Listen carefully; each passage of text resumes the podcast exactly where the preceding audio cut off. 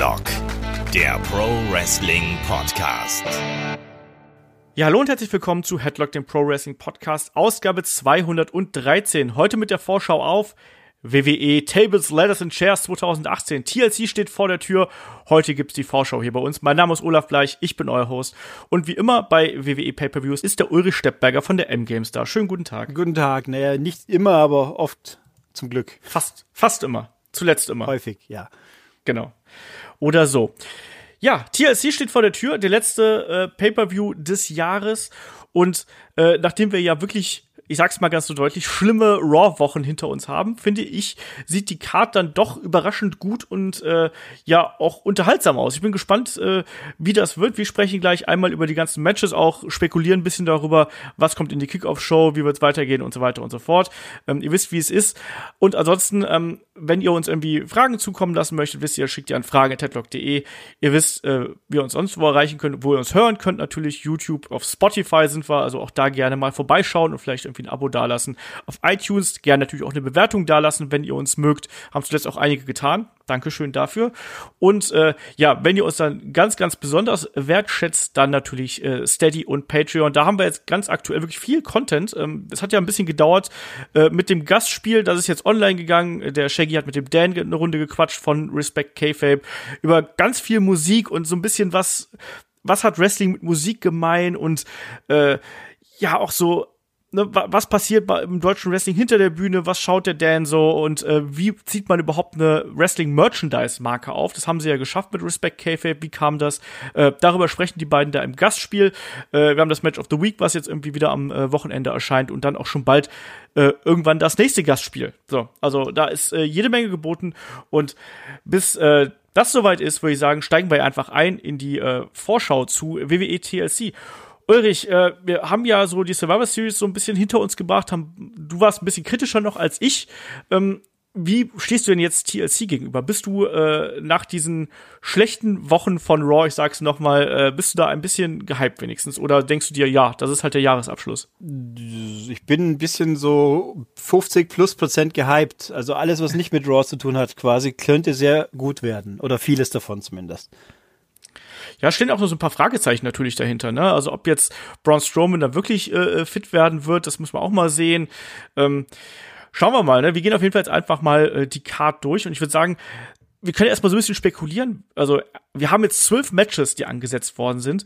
Glaubst du, wir sehen drei Matches in der Kickoff-Show? Also wir nehmen den Podcast hier äh, mittwochs abends auf. Also bis jetzt ist noch keine Kickoff-Show announced. Was glaubst du, wie werden sie es machen? Ähm, man, man müsste mal nachgucken. Äh, da sind wir zu früh wahrscheinlich, wie lang die Kickoff-Show ist. Wenn sie zwei Stunden dauern würde, was ich sehr merkwürdig fände bei einem nicht äh, groß Pay-per-Views, sprich äh, WrestleMania oder halt äh, Rumble oder die anderen zwei, äh, TLC fällt da nicht drunter. Also ich könnte mir, ich würde mich sehr wundern, aber nachdem es so viele Matches sind, also würde ich, ich glaube zwei.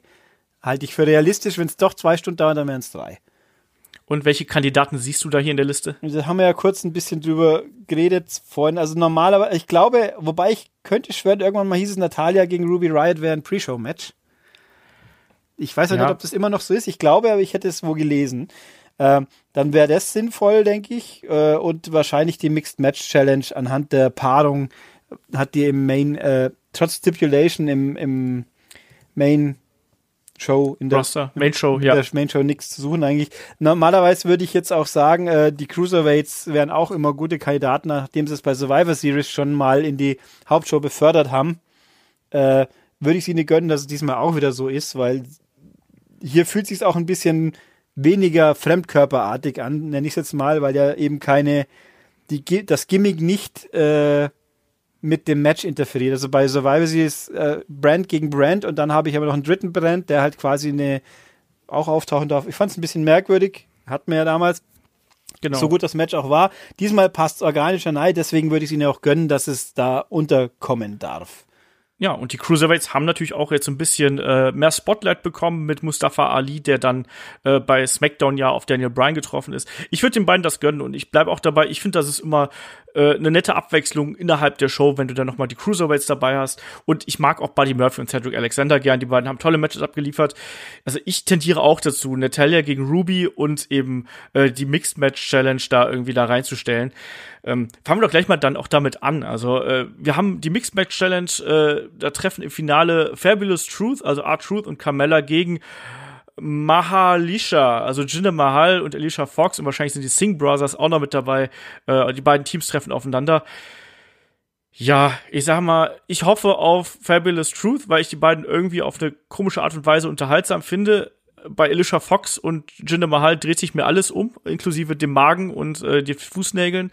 Ähm, muss ich nicht haben. Und auch mit dieser Stipulation, dass ja die äh, Sieger quasi Nummer 30 ihrer äh, jeweiligen Royal Rumble Matches bekommen ja, lieber Art Truth als Nummer 30, der nochmal WhatsApp ruft und äh, irgendwie dann aus dem Ring fliegt, als Jinder Mahal zum Abschluss, oder? Ja, und auch äh, Carmella, die dann eine Dance Break ausrufen kann. Das, Eben. wobei, wenn sie als Letzte reinkommt, wie viele Leute sind dann noch drin wahrscheinlich? Ähm, ja, ich finde, grundsätzlich ist die Paarung an sich, äh, das muss eigentlich relativ kurz werden. Es ist, es fühlt sich alles richtiger an, wenn Fabulous Truth gewinnen, einfach weil man es denen gönnt, wobei ich das auch so kurios finde. Da wird einfach mal Carmella im Handumdrehen kurz die Haare gefärbt und dann ist er im Face und alle sind happy drüber. Ja, aber die kommt auch super gut an. Ja. Also das ist ja das Kuriose. Also ich habe ja auch mal, wenn du mal so Social Media schaust, wie die Kids da ihre Tänze posten und so. Das, das ist doch gut, das habe ich, ich letztes Mal schon gesagt. Ich finde auch, ich finde auch Art Truth, bei Art Truth wundere ich mich immer ein bisschen, der Mann ist doch ein Veteran inzwischen, den gibt's ja schon ewig. Ja, er kann ja auch was, aber irgendwie, ich meine, der ist wahrscheinlich mit seinem Job auch ganz zufrieden, würde ich mal davon ausgehen, aber letzten Endes, er ist halt der Irre. Der Irre vom Dienst, der für die, für die, für die Spinner-Gags da ist, der dann nicht weiß, wo er ist und so. Also, ein bisschen Schizo ist das Ganze, aber lustig halt. Ich meine, die sind super Paar. Finde ich, finde ich genau. klasse, finde ich finde ich unterhaltsam. Ich meine, es gibt offenbar genug Leute, die die Dance Breaks nicht ab können. Ich finde, sie passen schon. Sie sind ja auch schnell immer vorbei. Die tun nicht weh. genau. Es ist kein Gimmick, das einen fünf Minuten lang belästigt, wie irgendwelche äh, Commissioners oder sonst was. ähm, nee. Wenn du da mit fünf Minuten auskommst bei den Commissioners yeah. oder äh, Acting General Managers, was yeah. auch immer. Und dann halt, ähm, Nein, also ich fände es gut. Also ich denke, das wird schnell und harmlos und dann hoffentlich die richtigen auch. Das mit den Rumble-Spots ist halt eine dumme Idee gewesen, irgendwie. Also gerade jetzt, weil es ja. halt einfach jetzt Leute kriegen, die sowieso jeder weiß, dass die nach drei Sekunden wieder aus dem Ring fliegen, weil sie ihren Gag aufgebraucht haben. Also ja. so gern ich es ja auch, äh, so sympathisch ich es auch finde, aber das, dieses, ich meine, die ganze Mixed Match Challenge ist ja total schiefgegangen dieses Mal. Das Format war beknackt, die Verletzung, da kann natürlich niemand was dafür aber auch der Aufbau war halt unrund. Schade. Ja, ich, ich muss sagen, ich habe es auch kaum verfolgt. Also mir, mir ist es komplett vorbeigegangen. Ich habe hin und wieder mal was mitbekommen und dann habe ich irgendwie mitbekommen, dass jemand anders ersetzt worden ist, weil der nicht konnte oder in irgendeine andere Storyline eingebunden worden ist und äh, das war mir alles zu wirr und ich habe keinerlei roten Faden da erkennen können. Jetzt haben wir halt eben so, ja, die Mit- und Underkader, die da aufeinandertreffen und dafür Nummer 30 kriegen. Na, ja, das ist ein bisschen brauche ich nicht. Ja. Äh, äh, R-Truth, also Run Killings, ist übrigens schon 46, ne? Wollte ich nur mal so kurz erwähnt haben. Ne? Ja, also der hat auch irgendwie einen Film jetzt gedreht, den es jetzt irgendwie gibt. Das habe ich nur am Rande mitbekommen. Vielleicht läuft jetzt dann während Pay-Per-View fünfmal die Werbung, so wie bei Marine. Aber mal Der hat Blood Brother, glaube ich, heißt der Film. Sehe ich hier gerade in seiner Filmografie. Aber, aber der ist auf jeden Fall, und Musik macht er ja auch. Also ich glaube, dem geht's ganz gut, sagen wir es einfach mal so. Ja. Ähm, dann lass mal weiter hier mit äh, Natalia gegen Ruby Riot machen. Das ist ja äh, persönliche Geschichte. Ruby äh, verhöhnt den verstorbenen Vater Jim the Anvil Knight hat letztes Mal mit dem Tisch noch. Äh, es ist ja ein Tischmatch natürlich zwischen den beiden. Natalia hat bitterliche Krokodilstränen geweint. Es kickt mich überhaupt nicht, muss ich ganz ehrlich sagen. Und Natalia ist leider auch eine desaströs miese Schauspielerin einfach. Und mir tut's für die Ruby ein bisschen leid. Ich hoffe, dass sie hier gewinnt, ähm, weil sie braucht den Sieg. Das ist, glaube ich, erste wirkliche äh, Singles-Geschichte, die sie so gekriegt hat. Und ich hoffe, sie geht dann hier raus äh, siegreich hervor und Natalia fliegt durch den Tisch. Ich weiß nicht, wie ist da dein Empfinden? Ja, es es ist überflüssig wie sonst nichts. Ich, wenn man sich so anschaut, wer dafür von der Raw-Seite nicht wieder dabei ist, in irgendeiner Form. Ähm, ich finde Ruby Riot als, als geschmacklose Heel-Bitch quasi irgendwie passt mir nicht so ganz. Ich fand, der, das ganze, der ganze Aufhänger ist eigentlich ein bisschen daneben, wenn Leute sterben, das zu nutzen. Es ist einfach, ja, ich weiß, Wrestling-Tradition irgendwo, wenn man so will, aber mir, mir passt nicht so ganz. Ähm, und es wirkt auch so beliebig. Und ja, also ich denke auch, normal müsste Ruby das gewinnen, weil Natalia ist halt einfach die Big Show, so ungefähr, der Frauen, ja. Frauenriege. Und äh, was soll sie, ja, ich, ich habe Natalia gegönnt, dass den Titel, war das Raw oder SmackDown, das letzten, den sie hatte? Ich glaube SmackDown, ich bin mir nicht 1000% sicher. Also ich habe ihn dir schon, ich habe ihn dir da schon gegönnt, dass er noch, dass er noch einen Run haben durfte, aber jetzt ist halt einfach auch so als, als Begleitfigur vielleicht auch besser, wie jetzt so ein, so ein Feud aufzuziehen, der halt einfach irgendwo ein bisschen daneben wirkt, weil auch Gut, Ruby war ja, ist ja im Main Roster schon immer eigentlich Heal, aber diese geschmacklose Variante, ne, hätte es nicht gebraucht. Ja, das scheint ja momentan so ein bisschen der neue Trend bei WWE zu sein, ne? Also, dass man auch jetzt wieder diese neuen Geschichten äh, dann wieder mit einbringen möchte, also die neuen aktuellen Sachen. Also, das haben wir bei äh, Dean Ambrose gesehen, der dann ja den, den, äh, den Tod von, äh, nicht den Tod, huch, mein Gott, äh, die Leukämie-Erkrankung von Roman Reigns da schon äh, mit eingebracht hat.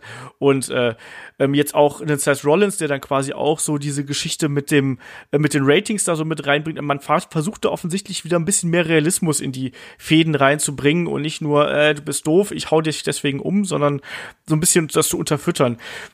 Ähm, ich persönlich stört das nicht, dass man solche Dinge nimmt, weil ich finde, das gab schon immer im Wrestling und das darf es auch auf eine gewisse Art und Weise geben, solange es eben eine gewisse Grenze nicht äh, überschreitet. Und das fand ich jetzt hier bis jetzt noch nicht. Aber trotzdem ist es eben keine Wunder herausragende Fehde. Ich hoffe einfach, dass Ruby hier als äh, Siegerin äh, aus der Fehde rausgeht. Ich bin immer so ein bisschen kritisch auch, was so Tables-Matches und Damen angeht, ne? weil natürlich äh, Damen weniger Gewicht mitbringen und das, mhm. das schreit förmlich danach, dass mein Tisch nicht kaputt geht. Das muss ich hat ganz man ja jetzt öfter schon die letzte Zeit, dass die Tische immer nicht kaputt. Es war ja letztes Jahr in Hell in a Cell auch schon so. Genau, frag mal äh, Sascha Banks oder so. Ja, ne? das war doch, war doch letztes Mal war doch auch was mit dem Tisch schon wieder ja, das passiert halt echt häufig, dass die Tische halt eben nicht kaputt gehen. Das passiert auch mal bei den Herren, aber bei den Damen natürlich, die wiegen ja wahrscheinlich im Schnitt, sagen wir mal, irgendwas zwischen 60 und 80 Kilo, mal so Pi mal Daumen. Und da braucht es dann eben ordentlich äh, Wumms dahinter, damit das auch funktioniert. Mal sehen, wie das, wie das ausgeht, aber das, das schreit schon so ein bisschen nach, äh, nach Botchamania, um es ganz böse auszudrücken. Ja. Machen wir weiter. Wir haben ja, wie gesagt, zwölf Matches hier zur Auswahl und äh, wir, wir preschen jetzt gerade mal so ein bisschen hier durch die Undercard, weil wir haben natürlich auch die großen Matches, über die wir dann länger reden wollen.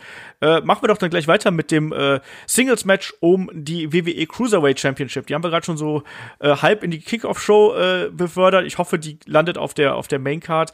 Äh, Champion Buddy Murphy gegen Cedric Alexander wurde äh, jetzt zuletzt angekündigt. Ich finde, es ist ein bisschen unterm Radar gelaufen irgendwie. Also ich habe es erstmal gar nicht mitbekommen und das Lustige ist, andere Kollegen wohl auch nicht. Also ich kleiner äh, Seitenhieb an die äh, Freunde von Sport 1, die auch ihre Karte aktualisiert haben. Da ist der Kampf noch nicht mit dabei. Mhm. Zwinker, zwinker, mittwochsabends. Ja, es macht ähm, nichts. Bei Sky haben sie bis zur letzten Minute äh, nicht geschafft, Charlotte mit äh, Becky Lynch zu tauschen oder andersrum bei Survivor Series. Selbst beim Einblender, wo man nicht mal einen Werbespot neu schreiben muss, aber nein, auch beim Grafikeinblender war sie bis zum Schluss zu sehen. Ich habe mir auch gedacht, liebe Leute, die, bei euch hört immer 20 Euro auf, ich weiß nicht, 20 Euro oder gar mehr, hätte es gekostet und dann schafft es nicht, die Karte richtig anzubilden. Kann ich dann vielleicht mein Geld wieder kriegen? Wäre wär eine Idee gewesen, aber nein, ja, das ist, ja, ich, dieses Match, es wird, ich meine, es ist ein Tour 5 Live Match, es wird sicher sehr gut und ja, viel mehr fällt mir leider nicht ein. Ich meine, bin mal gespannt, ob sie irgendwie so den im Hintergrund äh, mit, mit äh, Mustafa Ali auf was anstellen, so nach dem Motto, wer jetzt hier die zwei Guten rivalisieren, wer jetzt dann äh, Buddy Murphy mal irgendwann absägen darf, so ungefähr. Äh, ich, ein Turn, ja, wenn man Cedric Alexander turnen würde, das wäre, glaube ich, interessant. Dem seine Geschichte ist mehr abgeschlossen einfach. Ja, also da muss man auch mal sehen, wie das einfach auch mit den Cruiserweights weitergeht natürlich. Ne? Ich finde auch, dass ein Cedric Alexander eigentlich, wie du schon sagst, die Geschichte von ihm ist eigentlich erzählt.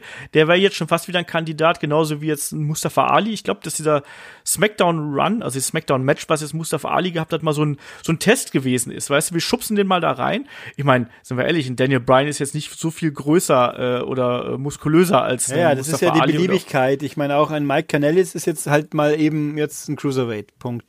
Ähm, dass das genug Leute ist nicht, ich wollte gerade sagen Miss, nee, der wiegt schon mehr, gell? Der Miss wiegt schon mehr, aber so ein Buddy Murphy, ich nehme dem auch nicht ab, dass der Tour 5 wiegt. Also, sorry, das glaube ich nicht. Ich glaube, der ist schwerer. Das ist eine schöne Story, dass er extra 20 Kilo oder 20 Pfund abgespeckt hat oder was es war. Das ist ja, das ist schon klar und auch andere Leute, die im Main Roaster rumrennen und natürlich problemlos als Cruiserweight antreten können. Ja. Aber ich meine, wir, wir gönnen ihnen auf jeden Fall, dass sie mehr Platz kriegen. Das ist logisch, weil da kriegt das man auch Qualität. Ja, und deswegen, also ich glaube auch, dass das hier ein geiles Match werden wird, wieder mal, weil die beiden können es. Das haben sie schon diverse Male bewiesen. Die haben eine gute Chemie zusammen. Ich bin großer Befürworter von, von Buddy Murphy. Ich finde, der hat sich toll entwickelt und das ist auch jemand für mich, der äh, irgendwann diesen Gürtel ablegen muss und dann auch irgendwo ins, ins Main Roster äh, rutschen muss und da äh, wirklich dann auch in IC-Regionen und ich weiß nicht wo äh, mitmischen kann. Das, da bin, bin ich äh, 100% äh, sicher und vielleicht auch da, ne, dann irgendwie dann als Nachfolger könnte dann ja so mal jemand wie Leo Rush zum Beispiel bei Tour 5 Live dann auch eine prominentere Rolle spielen oder doch, der, der, ist super. Ich weiß, aber er ist mir, ich meine, gut, er erfüllt seinen Zweck, indem er mal hochgradig unsympathisch ist. Ja. Äh, aber ja, aber ich schaue lieber trotzdem auch Heels an, die mir irgendwie, ich, ich sage jetzt mal einfach coole Heels, sind mir doch sympathischer wie wie annoying Heels, aber gut. Ja, aber Leo Rush ist halt echt ein, ja, aber Leo Rush ist eben echt ein super Wrestler. Das darf man auch nicht vergessen. So, unter der Fassade des Annoying Heels ist er auch ein super Wrestler. Ähm, wer, wer, glaubst du, wer gewinnt hier bei Buddy Murphy und Cedric Alexander? Ich denke Buddy Murphy, weil ich, äh, eben weil Cedric Alexander, was machen sie mit ihm? Gegen wen? Also, ich, ich finde, ja, wen hätte er denn als Herausforderer sonst eigentlich? Ja, gut, Tony Nies, gell? Ja, Tony Nies ist ja momentan ganz, ganz groß da noch. Ich weiß gar nicht, was gerade mit äh, Hideo Itami äh, passiert. Natürlich auch mhm. irgendwie ein äh, Mike Canellis wäre sicherlich auch irgendwann mal jemand oder auch ein Leo Rush wäre noch mal jemand. Also äh, da, da sind schon noch hier Figuren auch ausreichend da. Ja, also, also ich, ich fühl, gefühlt würde ich sagen, Buddy Murphy ist noch nicht durcherzählt, weil ja auch man die Geschichte mit Mustafa Ali eben auch noch bringen kann. Ich meine, äh, wie gegen wen sollte, also Mustafa Ali muss einfach irgendwann mal gewinnen. Das liegt ja. auf der Hand und dann wäre es ja irgendwo, dann müsste ja der andere eigentlich ein Heel sein, nach traditioneller Logik, und dann müsste es ja Buddy Murphy sein, außer Cedric Alexander turned, aber das würde jetzt in diesem Rahmen keinen Sinn ergeben. Also müsste, also ja, Buddy Murphy eigentlich liegt auf der Hand. Ja, ich tippe auch auf Buddy Murphy auf eine Titelverteidigung hier und auf ein sehr schönes Match. So, weiter geht's. Dann machen wir das äh, Triple Threat Tag Team Match um die äh, WWE SmackDown Tag Team Championship. Da haben wir ja zuletzt Rap Battles und ich weiß nicht, was erlebt bei SmackDown. Äh, The Bar treffen auf äh, New Day und die Usos. Für mich ist das so ein bisschen äh, Business as usual, weil das sind natürlich die drei größten Teams, äh, die bei SmackDown rumlaufen. Das sind die drei größten Namen, was die Tag Team Division angeht. Das ist eine sichere Bank irgendwo. Ähm, auch da, ich glaube, wenn das ich hoffe, dass das ein bisschen Zeit bekommt. Ich befürchte aber, dass das so acht bis zehn Minuten geht und dann im Ende so so ein Sprint wird aus äh, Trademark Moves und so und ähm, tippe dann auch darauf, dass äh, The Bar hier wieder verteidigen. Ich würde mir aber auch wünschen, dass man bei SmackDown aber auch mal neue Wege geht. Also was ist denn mit dem Sanity hm. irgendwie? Also Guter Punkt. das hm? Ja, guter Punkt. Sanity wäre noch cool, das stimmt. Ja. Also, äh, also ich finde gut grundsätzlich, dass sie jetzt The Bar von Big Show losgelöst haben, wieder auch ja. wenn wohl die Ursache verletzungsbedingt war, wenn ich es richtig mitbekommen habe. Ja. Aber die ganze, das, die, die Konstellation war eh von vorne weg überflüssig und hat uns nur einen bepissten Moment beschert. So, das wird hängen bleiben. Befürchte ich. Irgendwie, also sie ja. haben es nicht, sie haben es nicht nötig, die anderen sowieso nicht. Ähm, ja, es ist gefühlt, hat man dieses Match tausendmal schon gesehen, aber äh, dadurch, dass es drei, drei Teams sind, gibt es hier genug Konstellationen, die trotzdem cool sind. Ja, also, aber stimmt schon, Sanity Wär, wäre ja. schon, wäre mal interessant, wenn da mal was passiert. Ich meine, so wie Almas auch mal irgendeine Rolle spielen dürfte, oder? Ja, aber Tag Team Wrestling und WWE ist ja sowieso äh, so eine Kiste, also nicht nur bei SmackDown. Bei SmackDown haben wir wenigstens eben noch diese drei Teams, auf die man sich dann eben immer sehr gerne beschränkt und rückbezieht. Ich meine, bei, bei Raw äh, ist es ja dann teilweise noch äh, viel eklatanter, dass man da gar keine richtige Lust auf die Tag Team Division hat. Entsprechend gibt's ja auch kein Tag Match von Raw auf der Card. Ja, eben. Naja, aber schauen wir mal, wer, wer verteidigt denn hier oder wer gewinnt hier den Titel? Ich denke The Bar, weil es gibt kein, keine Notwendigkeit. New Day verkauft ihr Merchandise auch ohne ausreichend und die Usos, äh, Also ich könnte mal, also den Usos gebe ich eine Außenseiter-Chance, weil die Usos auch immer ganz äh, ordentlich funktionieren und New Day ist halt New Day und aber am coolsten wäre es, wenn Bar behält. Also hoffe ich einfach schon mal für den werten Herrn Cesaro, dass er weiter den Titel halten darf. Ja, ich tippe auch darauf, die, äh, dass die Titelverteidigung hier stattfinden wird. Ähm, einfach damit auch, dass jetzt einfach noch so ein bisschen fortgeführt wird. Und Cesaro und Sheamus gefallen mir einfach als Team so gut. Ich wüsste gerade nicht, wo ich die anderweitig hinstecken sollte. Ich möchte es aber trotzdem äh, gerne weiter sehen. Deswegen bleiben die einfach da.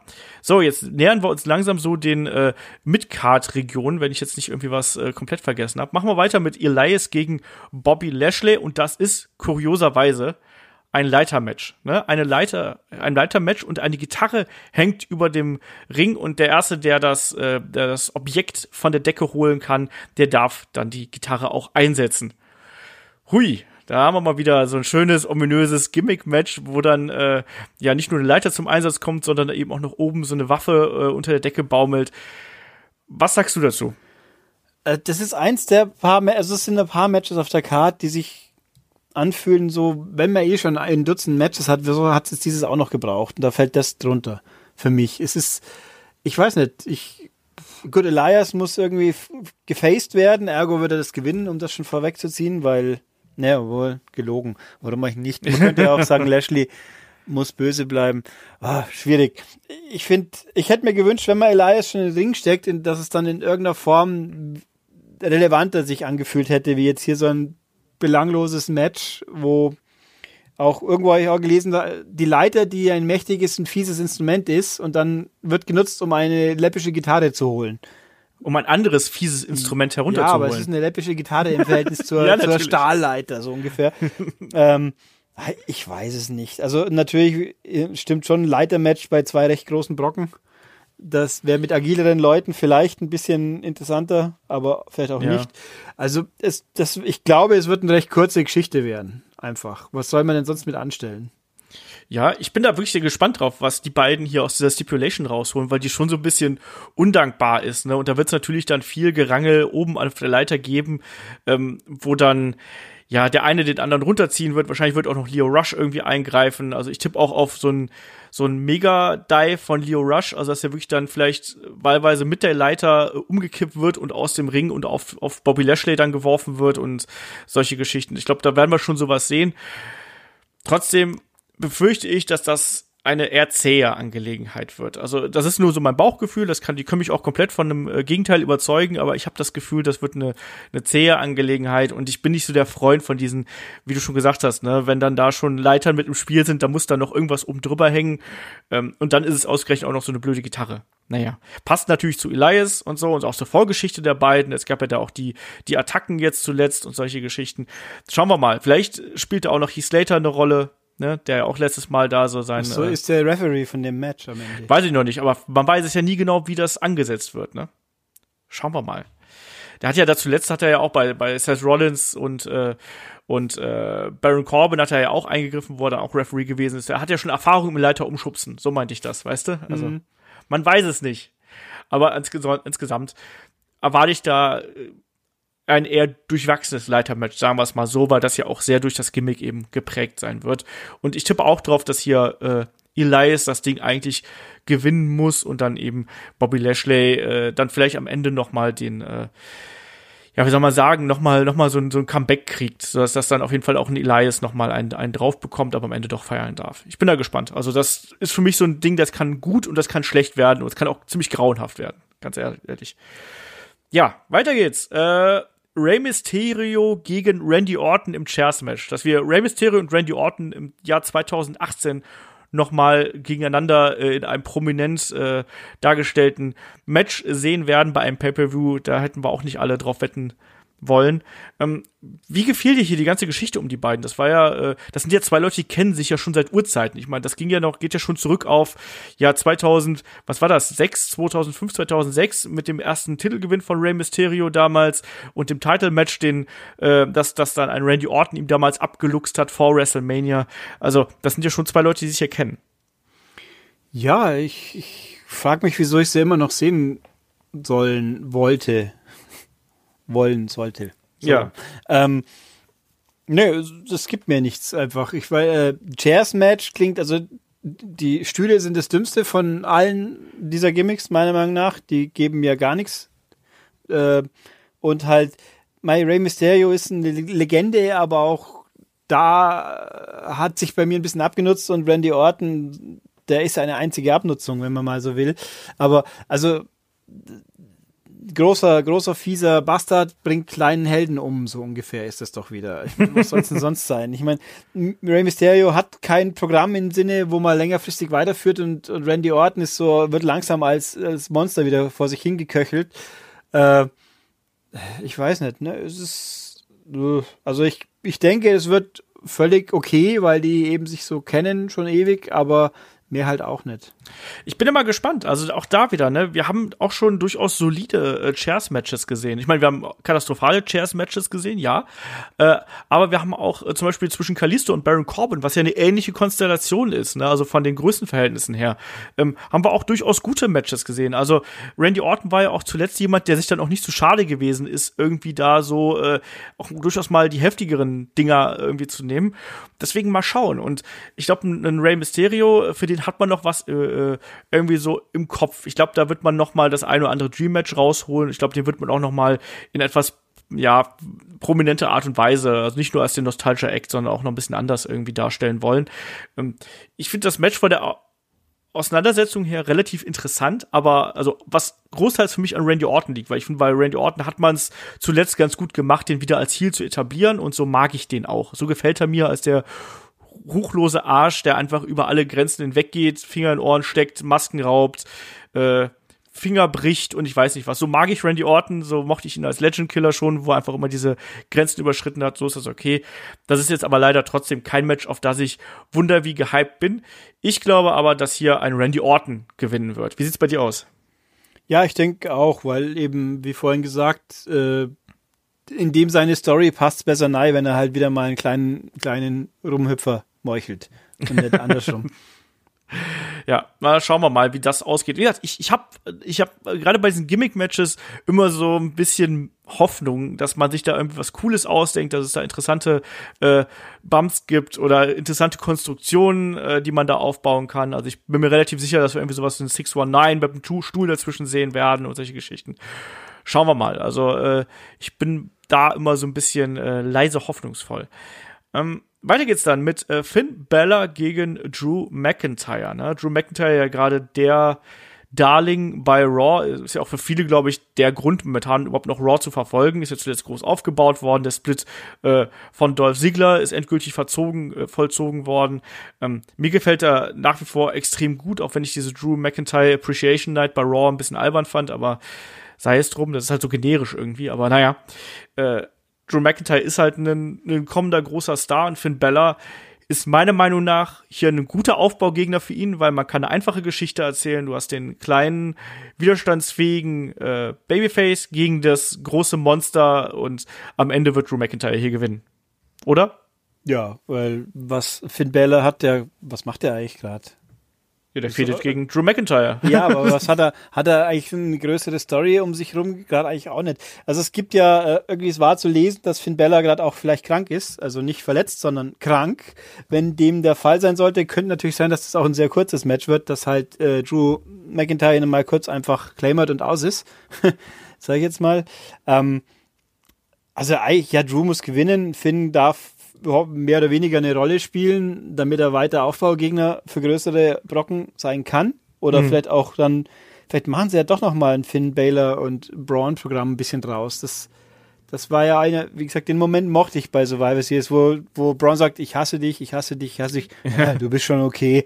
äh, das fand ich ganz witzig, warum auch nett. Also wenn man, wenn man Braun humanisieren will, sag ich jetzt mal, vermenschlichen, dann ist das eine Option.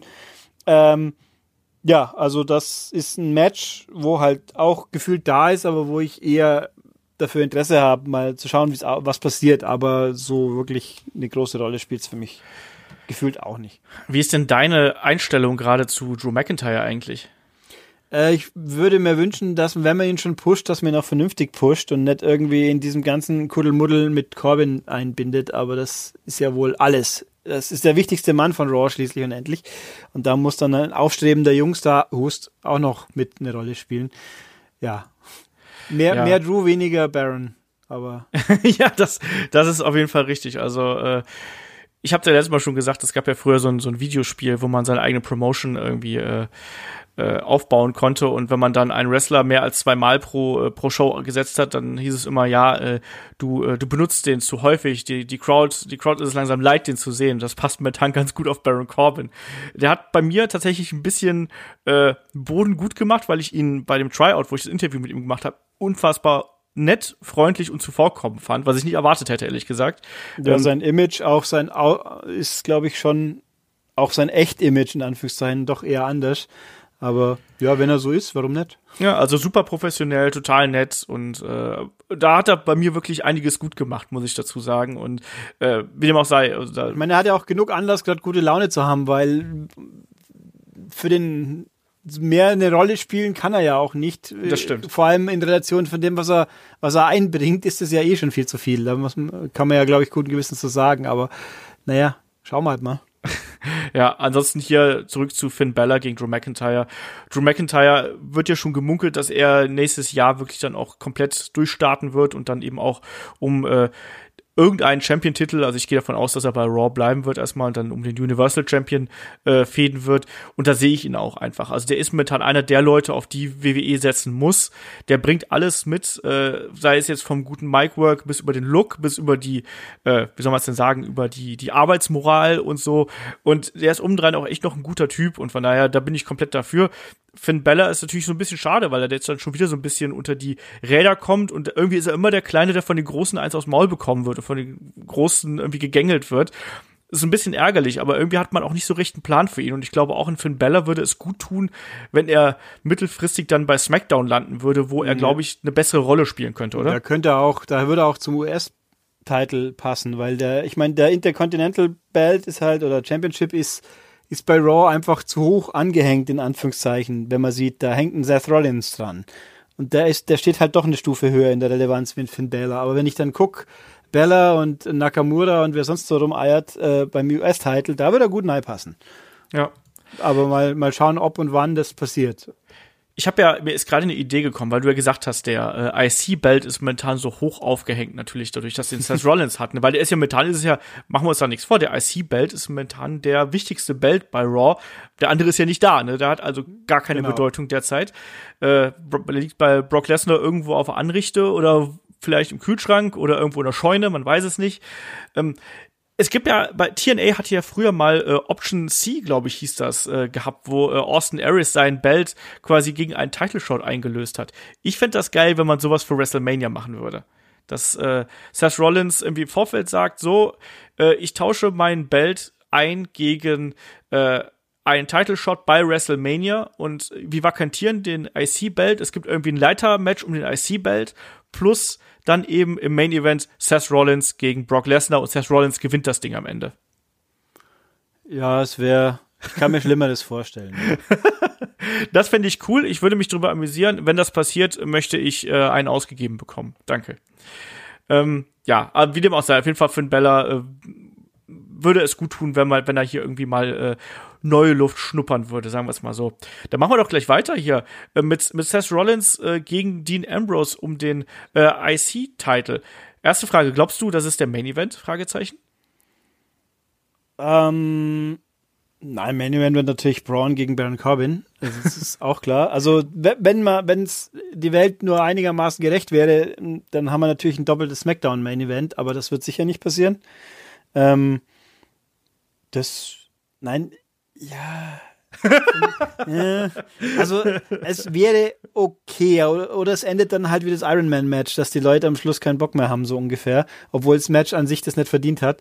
Ähm, Nee, ich glaube, also wenn, wenn Raw, dann wird tatsächlich äh, Worst Case. Ich, ja gut, es gibt ja noch Option C, wie du so schon sagst. Ronda Rousey gegen Nia Jax könnte ja auch noch Main Event sein. Oh, das größter Star, größter Star ist ja dann doch quasi Ronda, wenn man so will. ähm, das wäre, ich meine, das ist, das wäre ein Shitstorm-Finale, Nee, wie es die Tradition mit Brock so schön aufgebaut hat. Also so gesehen wird schon passen. Ähm, äh, denkbar, aber ich glaube es nicht, nein. Einfach weil das, ja, Nee, kann ich mir nicht Nee. vorstellen. Ich glaube es ehrlich gesagt auch nicht. Ich meine, man hat natürlich mit Seth Rollins den Top-Guy von, von Raw jetzt irgendwie, aber irgendwie ist die Fehde, ich weiß nicht, irgendwie zündet die Fehde nicht so 100% bei mir. Auch der, die gute Dean Ambrose äh, hat auch so ein bisschen was von seinem Drive vom Anfang verloren, jetzt mit seinem äh, mit seiner neuen Montur, äh, zuletzt mit der mit der Atombunkermaske da, mit der Gasmaske ähm, und jetzt auch mit der mit der Sirene dazwischen holt mich nicht zu 100% ab und das fühlt sich auch für mich tatsächlich, obwohl das eigentlich eine große Fehde sein sollte, eher so ein bisschen wie ein Übergang an, weil Seth Rollins ist de facto momentan einfach gefühlt mindestens eine Ebene über Dean Ambrose und deswegen sollte er das Ding hier auch gewinnen, meiner Meinung nach. Also äh, Seth Rollins muss das Ding hier irgendwie gewinnen. Vielleicht auch irgendwie nur durch die Q, weil Dean Ambrose dann irgendwelche Verrücktheiten macht. Aber er sollte hier verteidigen und den Titel auf jeden Fall äh, weitertragen. Wie denkst du, geht hier die Geschichte aus und was sehen wir für einen Kampf vor allem? Also ich fände, nachdem Dean Ambrose mir weder vor noch nach noch seiner Verletzung noch die letzte Ewigkeit überhaupt was gegeben hat, wäre es mir so wurscht, wenn er verliert. Also von mir aus gerne. äh, ich glaube, das Match wird gut. Ich kann, tu mir aber auch schwer, jetzt enthusiastisch davon zu sein, weil es ist halt, die hat man auch schon öfters gesehen. Also sie drehen sich immer um sich selbst so ungefähr. Aber ich denke, es wird ein gutes Match. Ich, ich hätte ein paar Wünsche, die ich hätte, die nicht passieren werden natürlich. Also ich fände gut, wenn, wenn die WWE jetzt schon reale Begebenheiten mit einpflegen muss, will, tut, dann sollen es doch bitteschön die reale Begebenheit mit Dean Ambrose auch äh, und René Young in dem Fall in irgendeiner Form. Ich meine, es, äh, es ist auch irgendwie, ich habe irgendwo gelesen, jemand, war, war es jetzt ein Kommentar oder ein Po- Newspost, ich habe es vergessen, so dass es auch eigentlich sinnvoll wäre, dann, dann, dass man halt äh, René Young vom Kommentar abzieht, wenn Dean Ambrose aktiv im Ring steht, weil es einfach beknackt ist. Jeder Mensch weiß, die sind verheiratet und sie soll dann neutral tun. Das macht äh, und macht es leidlich gut. Da, dann lasst es, dann lasst sie halt in den Matches, wo sie es nicht antreten, oder dann lasst es doch wirklich eingreifen, auch wenn Kommentatoren sich nicht aktiv einbringen sollten. Aber in dem Fall wird es halt mal sinnvoll vielleicht sein. Das könnte dem Ganzen auch ein bisschen Pfiff geben. Vielleicht. Ja. Ich weiß es nicht. Also da, da fehlt mir einfach so. äh, Ich würde es gerne spannender und interessanter finden, wie ich es tue, aber ich tue es nicht.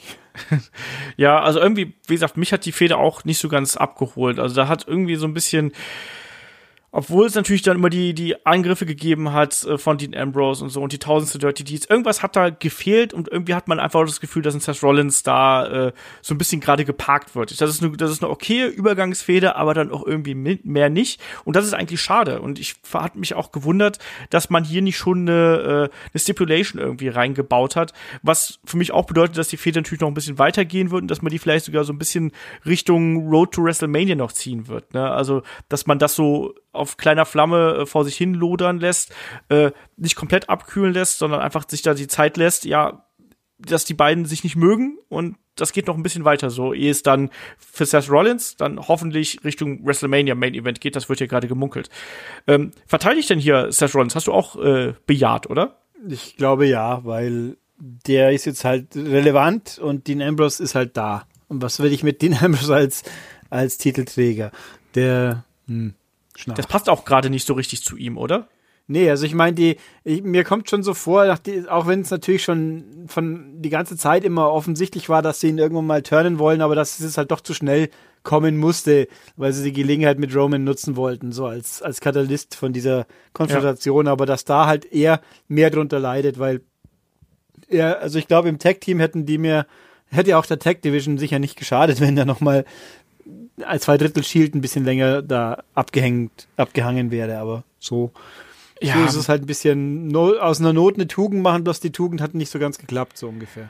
Wobei ich sagen muss, dass mir dieses ganz dominante Shield auch ein bisschen auf den Keks gegangen ist. Also da hätte ich hinter Angst gehabt, dass die irgendwann hinter alle Titel halten, inklusive äh, des Damen-Championships oder so. Also weiß nicht, das ist auch nicht so meins. Aber mal sehen, mal sehen, wo hier die Wege hinführen. Also äh, wir sind beide da, äh, glaube ich, auf der Schiene, dass wir eher einen Seth Rollins weiter an der Spitze sehen wollen als einen Dean Ambrose. Und Dean Ambrose ist schwierig einzusetzen offensichtlich. Also da weiß man nicht genau, äh, wo man da mit ihm hin will. Jetzt hat man ihn so ein bisschen noch äh, als, als Verrückter, aber manche Sachen waren dann auch einfach albern, auch die Sache mit dieser Grippeimpfung da und so, ah, furchtbar.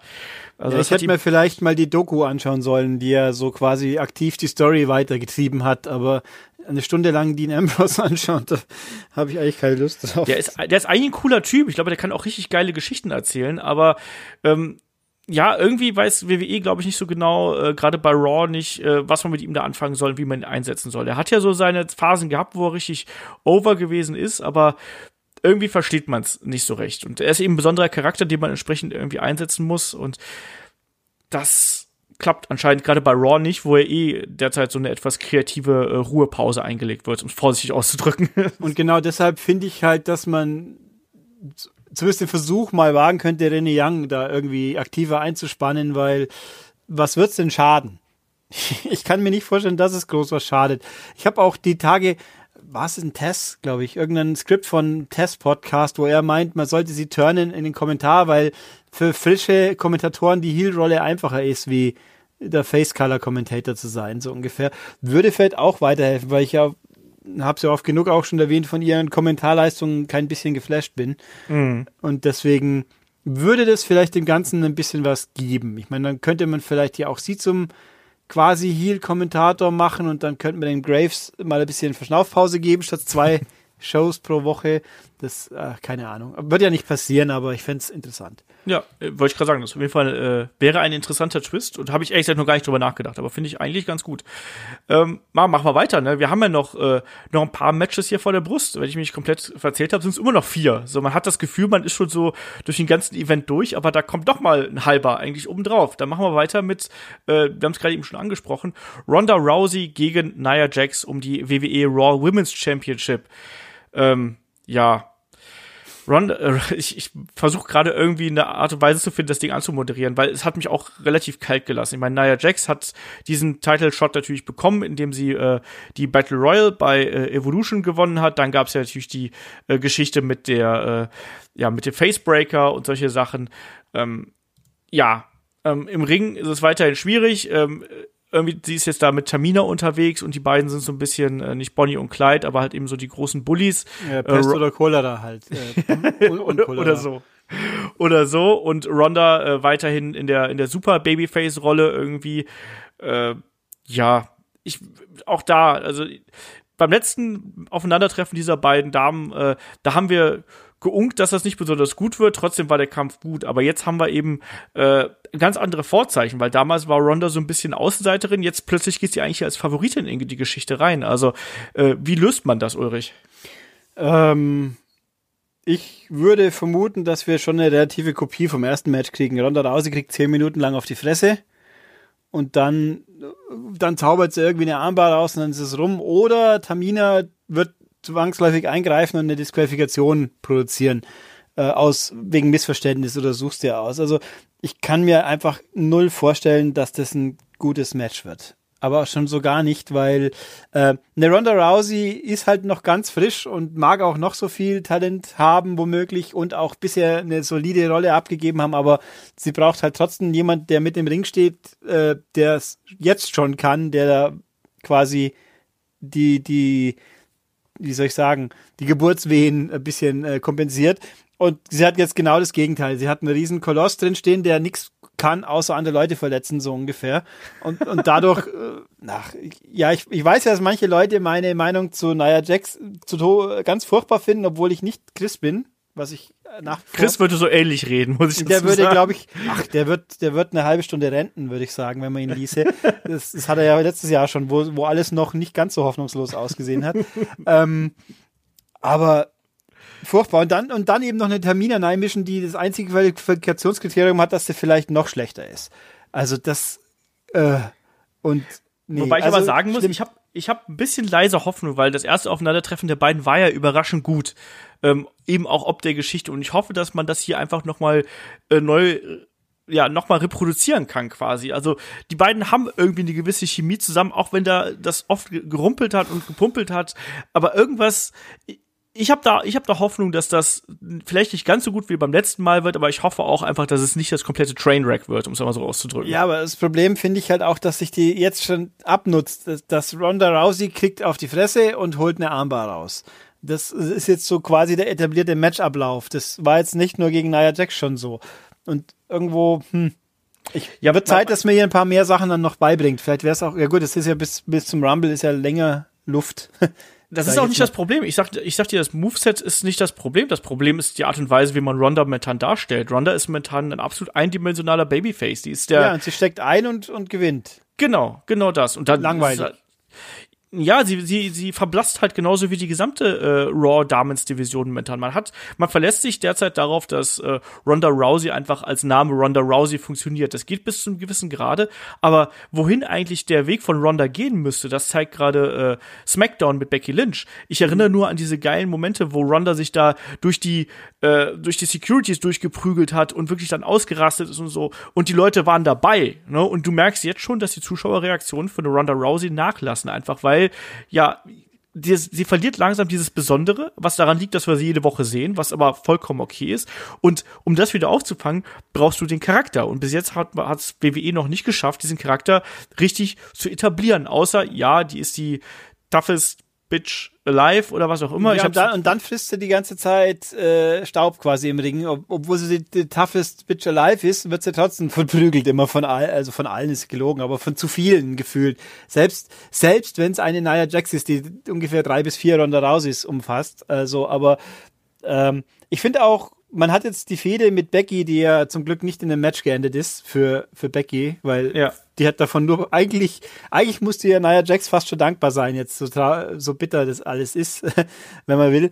Ähm, die dreht halt auch promotechnisch einfach Runden um eine Ronda Rousey, die noch wirklich sich schwer tut und gerade auch in, in den Social Media Kanälen. Ja, das stimmt. Ist schon wirklich hart, wenn man denkt, eine Ronda Rousey, die ja auch PR-Profi in äh, Form sein müsste, äh, ich frage mich mal, wie viel da echt mit rein, wie viel da spontan und reingeskriptet dann doch noch ist, weil sonst würde ich mich manchmal wundern, dass man sie die Sachen sagen lässt, dass Becky so voll ihr eins neiwirken darf und einfach recht hat. Ja. Das ist schon faszinierend. So. Verteidigt denn Ronda hier? Äh, ja, klar. Äh, vielleicht halt eben durch eine Disqualifikation. Also ich kann, ähm, ich glaube, die erste Niederlage, ja, das hat man bei Asuka auch gesagt, die erste Niederlage heben sie sich auf für irgendeinen speziellen coolen Moment gegen einen würdigen Gegner. Äh, und wenn es dann, dann wirklich bei WrestleMania Becky sein sollte, dann sind wir natürlich, dann wären wir doch alle super happy. Egal ja. wie sehr man auf Ronda Rousey steht. Aber naja, Jax, ugh. Nee, glaube ich auch. Das wird man sich aufheben und ich glaube auch, dass hier äh, Ronda noch äh, verteidigen wird und dann, äh, glaube ich, auch als Championess Richtung WrestleMania ziehen wird. Ähm, ja, jetzt haben wir noch drei Matches hier auf der Karte. Ne? Also wir haben noch Daniel Bryan gegen AJ Styles, wir haben noch Becky Lynch, Charlotte und Asuka und wir haben natürlich noch Braun Strowman gegen Baron Corbin. Und wir haben es gerade schon so ein bisschen angesprochen. Also ich glaube, wir denken beide, dass man sagen wird, Braun Strowman gegen Baron Corbin ist der Main Event, oder? Ich befürchte also ja, ich würde es befürchten, ich bin mir aber relativ sicher, einfach aus, aus, aus liebgewonnener, in Anführungszeichen, Tradition kann AJ Styles nicht ein Main Event sein. Das darf einfach nicht sein. Äh, als Titelträger war es schon nicht, dann wird es jetzt als Herausforderer auch nicht. Also, ein TLC-Match ist dann der Schluss. Was es sein sollte, ist natürlich völlig logisch, aber wahrscheinlich meinen sie es genau deswegen nicht. Ja. Äh, dann lass doch gleich mal hier weitermachen mit Daniel Bryan gegen AJ Styles. Das hat ja äh, die Bewandtnis gehabt. Wir haben den, den Heel-Turn von Daniel Bryan gesehen. Wir sehen den neuen Daniel Bryan. Das Yes-Movement ist tot. Äh, wir haben ein bisschen einen Öko-Daniel Bryan und wir haben einen AJ Styles, der sich der fiesen Attacken äh, des äh, neuen Daniel Bryan hier erwehren muss. Ähm, wie gefällt dir eigentlich der neue Daniel Bryan? Ähm, äh, ich würde jetzt gerne sagen, ich hasse ihn, weil militante Veganer sind somit das Schlimmste, was ohne Waffengewalt rumrennen kann. Äh, also so gesehen, es ist ja auch faszinierend, äh, dass es tatsächlich damit geschafft haben, dass die Leute ihn hassen, weil halt militante Veganer niemand ausstehen kann. Das, ich sehe das so. Ähm, ich will niemand zwingen, Fleisch zu essen. Beim besten Willen nicht, aber bitte schön andersrum auch nicht. Ähm, also ich finde das schon interessant und und irgendwo auch cool. Ähm, und das bringt die ganze Sache, macht's frisch. Ich mal, ja, ich fahre nicht so auf dieses Traummatch ab, wie wie es wahrscheinlich äh, verdient hätte, aber es gibt immerhin diese diese Umkehrung der Rollen, finde ich schon hat was. Ähm, ich meine, solange sie dann jetzt äh, Brie dabei außen vor lassen, ich meine, wenn, wenn mal irgendwann die Reaktionen nachlassen, dann muss man bloß Brie rauskarren und schon buhen die Leute doppelt so laut wahrscheinlich. Aber ja, ich glaube, da braucht man aber die Frauen nicht nee, mit dabei, momentan nicht, gesagt. Momentan sicher nicht und deswegen finde ich das äh, ich, ich könnte mir auch vorstellen, dass sie irgendwie einen Mist da mit Nein mixen. Wobei ja, momentan nicht, aber irgendwann auf, auf, auf Dauer ja. Aber jetzt momentan natürlich nicht. Mist ist ja gar nicht dabei, ist auch faszinierend. Wobei die Storyline, in der er jetzt gerade steckt, ja auch sehr traurig ist, dass man einen Miss mit sowas äh, belegt Ja, quasi. mit- mit Bestraft, nenne ich es jetzt schon mal, aber ähm, das wird das Tag-Match von WrestleMania. Ich sehe es schon kommen. Oh Gott, bitte nicht. Schauen wir mal. Äh, Also ich, ich muss sagen, ich freue mich auf den Kampf extrem, weil die beiden liefern eigentlich immer tolle Matches ab. Jetzt haben wir eine andere Konstellation. Das dürfte auch interessant werden. Und ich war zuerst ein bisschen enttäuscht darüber, dass wir keine Stipulation bekommen. Aber letztlich macht's die Sache eben ein bisschen offener, ne? weil auch gerade jetzt Daniel Bryan kann notfalls durch irgendwie äh, DQ oder sonst irgendwas hier sich durchscharwenzeln und sich durchmogeln, durch Cheap Shots, wie auch immer. Äh, und da- das lässt eben diese Möglichkeit offen. Und ich glaube, das wird auch kein Match werden, was ein klares Finish haben wird. Ich glaube nicht, dass man AJ Styles hier schon wieder klar verlieren lässt. Genauso glaube ich eben auch nicht, dass ein Daniel Bryan hier äh, schon seinen Titel wieder abgeben wird. Also, was denkst du, wie geht der Kampf hier aus? Ich denke auch, Daniel, es macht keinen Sinn, dass AJ, AJ Styles jetzt den Titel schon wieder gewinnt. Ich meine, irgendwann auf, auf Sicht natürlich, warum auch nicht, aber jetzt ist einfach das Ganze noch viel zu frisch und, und Daniel Bryan kann jetzt noch gut gehasst werden. Deswegen muss, der wird den Titel nicht verlieren. Äh, ob er das Match gewinnt oder ein DQ hinausgeht, das lassen wir mal offen.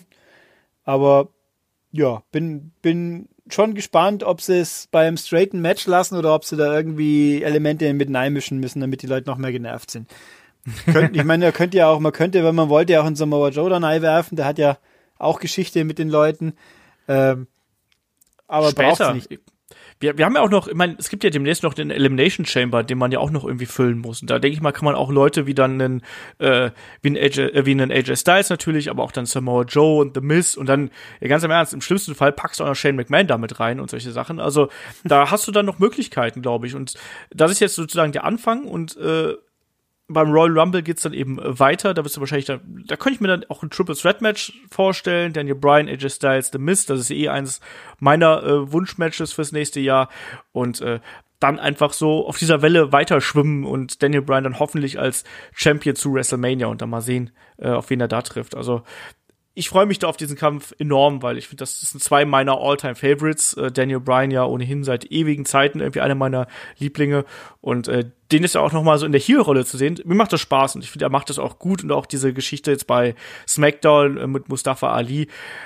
Das hatte schon was, ne? Und wo man auch gemerkt hat, dass äh, auf einmal so dieses bei ihm so Snap gemacht hat und wo ich dann fragt, so sag mal, was für ein Auto fährst du eigentlich, ne? Und dann eher so ein SUV. Was? Batsch! Und dann gab's Ja, da muss Ohrfeige. ich jetzt aber natürlich zugeben, da hat er auch recht. Also, ich meine, er mag militante Veganer sein, aber SUV-Fahrer sind auch nicht so weit weg davon. Es ist ah, diese scheiß großen Autodinger, die keine Sau braucht. Ah, ich hasse sie. Egal. Ja, nee, also das ist, ja, das Match technisch mache ich mir gar keine Sorgen, es wird gut. Ja, das wird sogar sehr gut werden. Da äh, lege ich doch meine Hand für ins Feuer. Ja, äh, dann haben wir jetzt noch das äh, Triple Threat Match äh, um die WWE SmackDown Women's Championship zwischen Champion äh, Becky Lynch, The Man, äh, Charlotte und Asuka. Und natürlich haben wir hier ein Tables, Ladders and Chairs Match, ne? Weil wir haben ja zwei Tables, Ladders and Chairs Matches. Insofern hat man sich natürlich da auch noch so ein bisschen die Sache offen gelassen. Ähm, ich glaube trotzdem, dass die Herren der Schöpfung hier das Ding abschließen werden. Aber trotzdem, ich eigentlich, eigentlich hätten sie Damen hier verdient gehabt, oder? Ja, es wäre wär so naheliegend, deswegen wird es nicht passieren, wie gesagt. Das ist einfach, ähm, im Prinzip müsste das auch, also abhängig davon, wie fit jetzt Becky Lynch wirklich ist, was sie machen darf, weil irgendwie Mhm. ein bisschen Sorgen muss man sich ja schon machen. Die hat jetzt, seit sie, die, seit sie Nia Jax ins Gesicht bekommen hat, nicht mehr gekämpft, oder täusche ich mich da? Nee. Äh, ne? ja. Ja. Äh, und, äh, und jetzt so ein TLC-Match ist ja jetzt doch eher eins der strapaziöseren Matches, wo man auch mal leicht was ins Auge gehen kann. Hahaha. ähm, deswegen, wenn sie fit ist, dann wird es das Match des Abends, hoffentlich. Warum auch nicht? Die Emotionen passen, die Leute passen. Ich meine, Asuka hat, ist Asuka, die kann, wenn im richtigen Rahmen auch funktionieren, sage ich jetzt mal. Ich bin nicht ihr größter Fan, weiß man ja auch, aber warum nicht da in der Mischung? Also ich hoffe schwer, dass das ganz groß wird. Und wenn sie fit ist, dann gibt es keinen Grund, warum das nicht so sein sollte. Also ich finde, hier hat man wirklich mal gesehen, wie man drei Charaktere toll aufbauen kann. Also klar, äh, bei Becky ging das ja die letzten Monate wirklich von, von 0 auf 100. Ähm, Charlotte hat man dann quasi im selben Atemzug auch noch mal gedreht und auch wirklich wieder interessant gemacht. Weißt, da waren wir ja auch schon alle so ein bisschen, oh ja, hm, Charlotte, ne, äh, super Athletin, aber Punkt, Punkt, Punkt. Und ich finde auch, dass man jetzt Asuka gerade mit der letzten Smackdown-Ausgabe und den Attacken gegen die beiden anderen Athletinnen da noch mal wirklich als ernsthafte Herausforderin dargestellt hat. Weißt du, wir haben oft so geschimpft, so, ja, jetzt muss die halt mit Naomi teamen. Oh, wie langweilig und so. Und jetzt auf einmal ist sie wieder da und funktioniert auf einmal wieder. Und ich glaube auch, dass das hier ein, ein richtig gutes Match wird. Ich habe wie immer, wie schon bei dem Tables-Match, ein bisschen Angst davor, äh, ob das alles so funktioniert. Ähm, ich glaube, hier werden wir auch die ein oder andere unsaubere Aktion sehen, oder? Also wenn also man, ich glaube, eine Charlotte kriegt man am ersten durch den Tisch. Die hat ja auch genug Ballast dabei. ich fand übrigens diesen Tweet natürlich, den du ja auch retweetet hast, der war natürlich grandios so, sie fehlt ja, sie hat einen Monat gefehlt wegen, hm, ich komme nicht drauf. Sehr gut.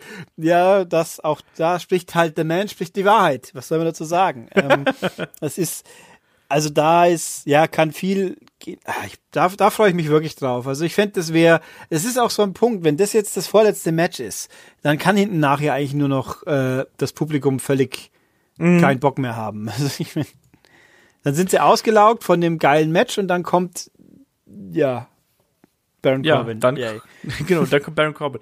Aber es würde natürlich ein bisschen zur Rolle passen, ne? auch dass er sich dann quasi selber ins Hauptmatch äh, bookt und solche Sachen. Also ich bin da gespannt. Also vom, vom äh, Stellenwert äh, auf jeden Fall hier natürlich das Damenmatch höher und auch vom Aufbau her. Und sind wir ehrlich, also Becky ist nun mal gerade nicht nur The Man, sondern Becky ist derzeit der heißeste Star bei äh, WWE. Und ich möchte die eigentlich hier im Main Event sehen. Auch es wäre auch ein schöner Jahresabschluss, da nochmal so dann nach dem ganzen Crown Jewel Scheiß und diesem ganzen anderen Blödsinn, den wir gesehen haben, nochmal zu sagen, so jetzt sollen auch ruhig die Damen hier, das sind, die haben sich's verdient, hier im Main Event zu stehen.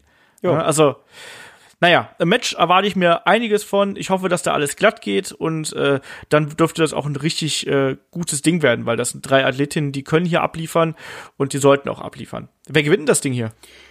Ja, ist, das ist eine gute Frage. Also ich meine, wünschen, was heißt wünschen? Wenn Becky den Titel behält, wäre alles, alles völlig okay. Die Frage ist nur, äh, beschädigt man da damit jemand anders? Wenn allerdings natürlich jetzt Becky den Titel verlieren sollte, dann müsste sie natürlich verlieren, indem sie nicht gepinnt wird. Das ist ja, ich meine, in der Konstellation eigentlich, äh, besser geht's ja nicht. Wenn dann äh, das wäre jetzt eigentlich mal, äh, wenn dann das der Fall wäre, dann müssten wir es aber Asuka geben, denke ich, weil bei Charlotte dann alle ganz schnell sagen, ja, schon wieder die.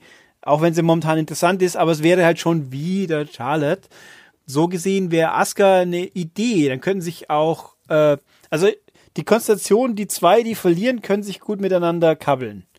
Mhm. So gesehen, also äh, ja, kleiner Punkt hier noch, äh, um hier mhm. ganz kurz einzugreifen. Ne? Bei TLC-Matches wird es wohl so sein, dass äh, also es gab auch es gibt auch andere Matcharten äh, oder andere Auslegungen, aber ich denke, es wird hier so sein, dass quasi der Gürtel über dem es wird wie Leather Match Rules quasi sein. Also gepinnt wird er nicht, sondern es wird darum gehen, äh, dass da äh, der SmackDown Women's Championship quasi auch unter der Decke hängen wird. Ja, also im Prinzip könnte ich mit jeder Siegerin leben. Am liebsten wäre mir Becky und danach Asuka, aber ich meine, wenn das man kann mit den allen ein tolles Programm fahren. Auch wenn Becky wieder verliert, dann hat sie noch mehr Feuer, dass sie jetzt wieder beschissen worden ist. Also, also letztlich kommt es natürlich hier ganz stark drauf an, wo WWE im Anschluss äh, hin möchte. Ne? Gerade im Hinblick auf den Royal Rumble und dann eben im Hinblick auf WrestleMania. Ne? Wann gibt es das große Champion vs. Champion Match zwischen Becky Lynch und Ronda Rousey?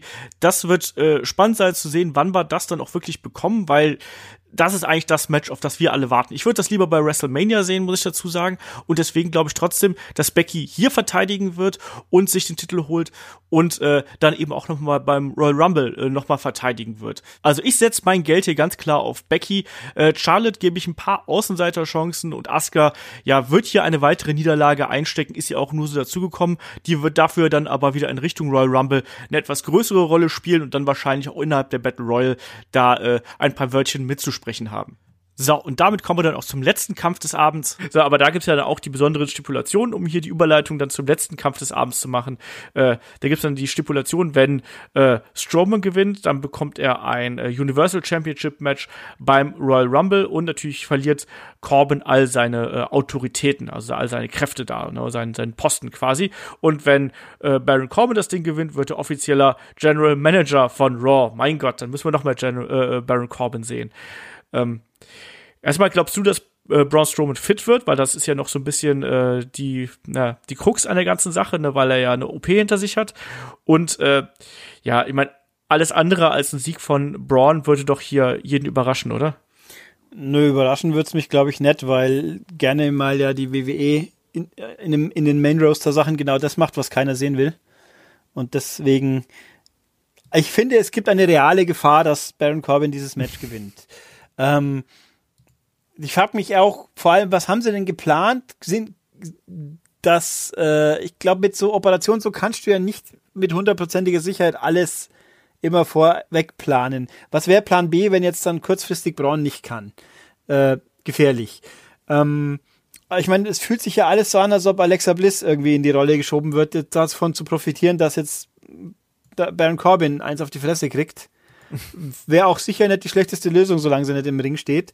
Äh, Wäre sogar, ach Quatsch, die schlechteste Lösung. Es gibt keine schlechteste Lösung im Verhältnis zu Baron Corbin aktuell. Ähm, deswegen befürchte ich aber, dass wir real uns Sorgen machen müssen, dass sie ihn tatsächlich in irgendeiner Form äh, gewinnen lassen. Ich hoffe es nicht. Okay. Ich hoffe es einfach nicht. Ich meine, ich, äh, Braun Strowman hat sich für mich ein bisschen abgenutzt auch, weil der einfach, also er hätte irgendwann mal den Titel gewinnen müssen, Punkt. Äh, ich finde auch nach wie vor bei Survivor Series, wenn Roman Reigns äh, wegfällt, dann macht ihn und nicht Brock, aber da spielen die politischen Hintergründe Backstage eine größere Rolle offensichtlich und oh, wie cool wäre das, wenn der WWE Champion UFC gewinnt, bla, ach oh Gott, hey. Äh, ich will eigentlich gar nicht weiter nachdenken drüber, aber also Braun Strowman hat sich für mich ein bisschen überlebt, leider momentan schon und deswegen weiß ich eh nicht, was ich hiervon halten soll, aber natürlich aus Gründen der geistigen Gesundheit müsste er dieses Match eigentlich gewinnen. Ja, also ich hoffe einfach mal, dass man diesen Weg gehen wird. Ähm, aber zugleich glaube ich auch, dass wir da jede Menge Eingriffe sehen werden. Also es wird kein cleanes Match sein. Ich glaube auch, dass, äh, weil wenn Braun da fit sein wird, dann klar wird äh, sich Baron irgendwie auf den äh, Arm konzentrieren und wird den äh, malträtieren mit Stuhlschlägen und ich weiß nicht was für andere Aktionen.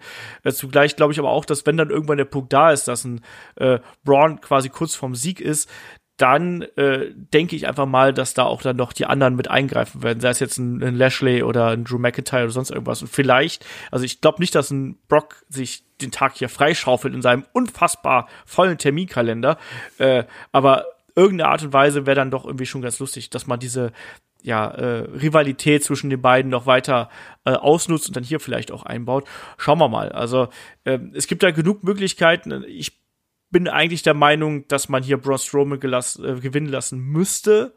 Zugleich, wie du schon sagst, ne, es, ich habe das, glaube ich, sehr oft in den letzten Jahren gesagt, dass ich äh, der Meinung bin, dass man Braun Strowman gewinnen lassen müsste und am Ende ging es genau andersrum aus.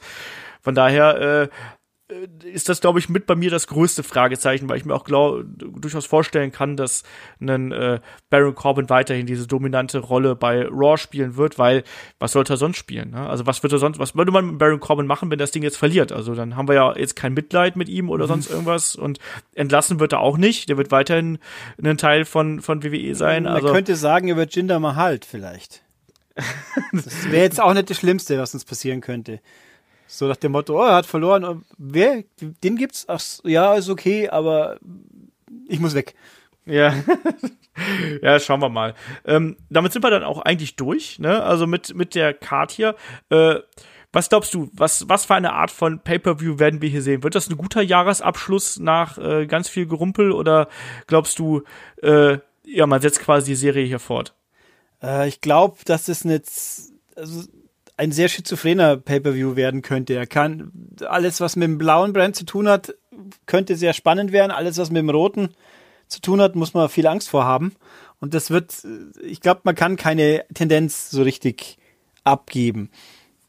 Also, ja, das ist tagesformabhängig. Also, die Chance, dass es versöhnlich ausgeht, sag ich mal, ist genauso da, wie dass wir sagen, oh Gott, jetzt geht's doch weiter so. Also, sehr schwierig.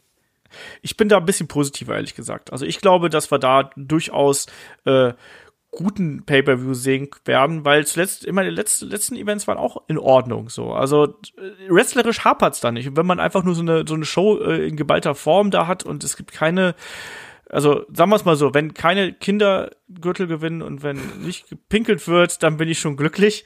Ähm, und insofern, ich glaube, das wird von der Karte her ein sehr, sehr ordentlicher Event. Also sogar äh, mit richtig Potenzial. Wir haben wirklich einige Matches, die äh, da auch wirklich nochmal abliefern können. Also speziell das Damen-Championship-Match äh, möchte ich da rausstellen. Natürlich AJ Styles gegen Daniel Bryan, aber auch dann äh, von den anderen Matches bin ich auch durchaus überzeugt, dass das, äh, sagen wir es mal so, zumindest unterhaltsame Angelegenheiten werden. Insofern glaube ich auch, dass der Pay-per-View da kein äh, komplettes Car-Wreck wird. Also ich habe die durch die Menge, viele Menge Matches ist ja die Chance, dass die alle tendenziell eher kürzer wären und damit nicht äh, alleine schon durch die Zähigkeit strapazieren auch ein bisschen größer. Das könnte natürlich bei einigen der weniger optimistisch anzugehenden Matches deut deutlich helfen. Bei anderen wiederum, also lieber bin ich ein bisschen traurig, dass das Match zu kurz war als andersrum.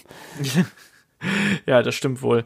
Naja, schauen wir mal. Äh ne, in der Nacht von Sonntag auf Montag sind wir da ein bisschen klüger. Nächste Woche gibt's natürlich dann auch den Review-Podcast mit Ulrich und äh, meiner Wenigkeit. Und ich glaube, damit können wir dann auch einen Deckel auf die ganze Geschichte hier drauf machen. Ne? Also WWE TLC, äh, Gimmick Pay-Per-View und die sind eigentlich auch immer ganz launisch, allein weil wir so viel ja, so viel äh, verschiedene Konstellationen, Stipulationen haben.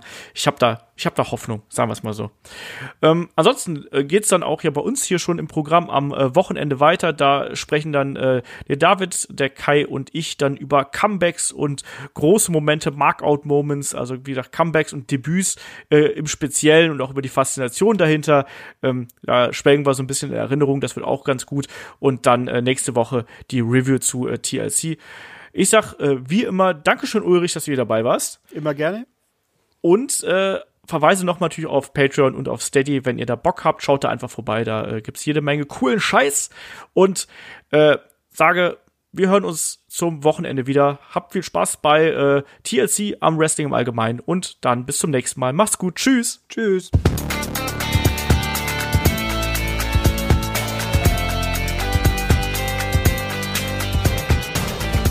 Headlock, der Pro Wrestling Podcast.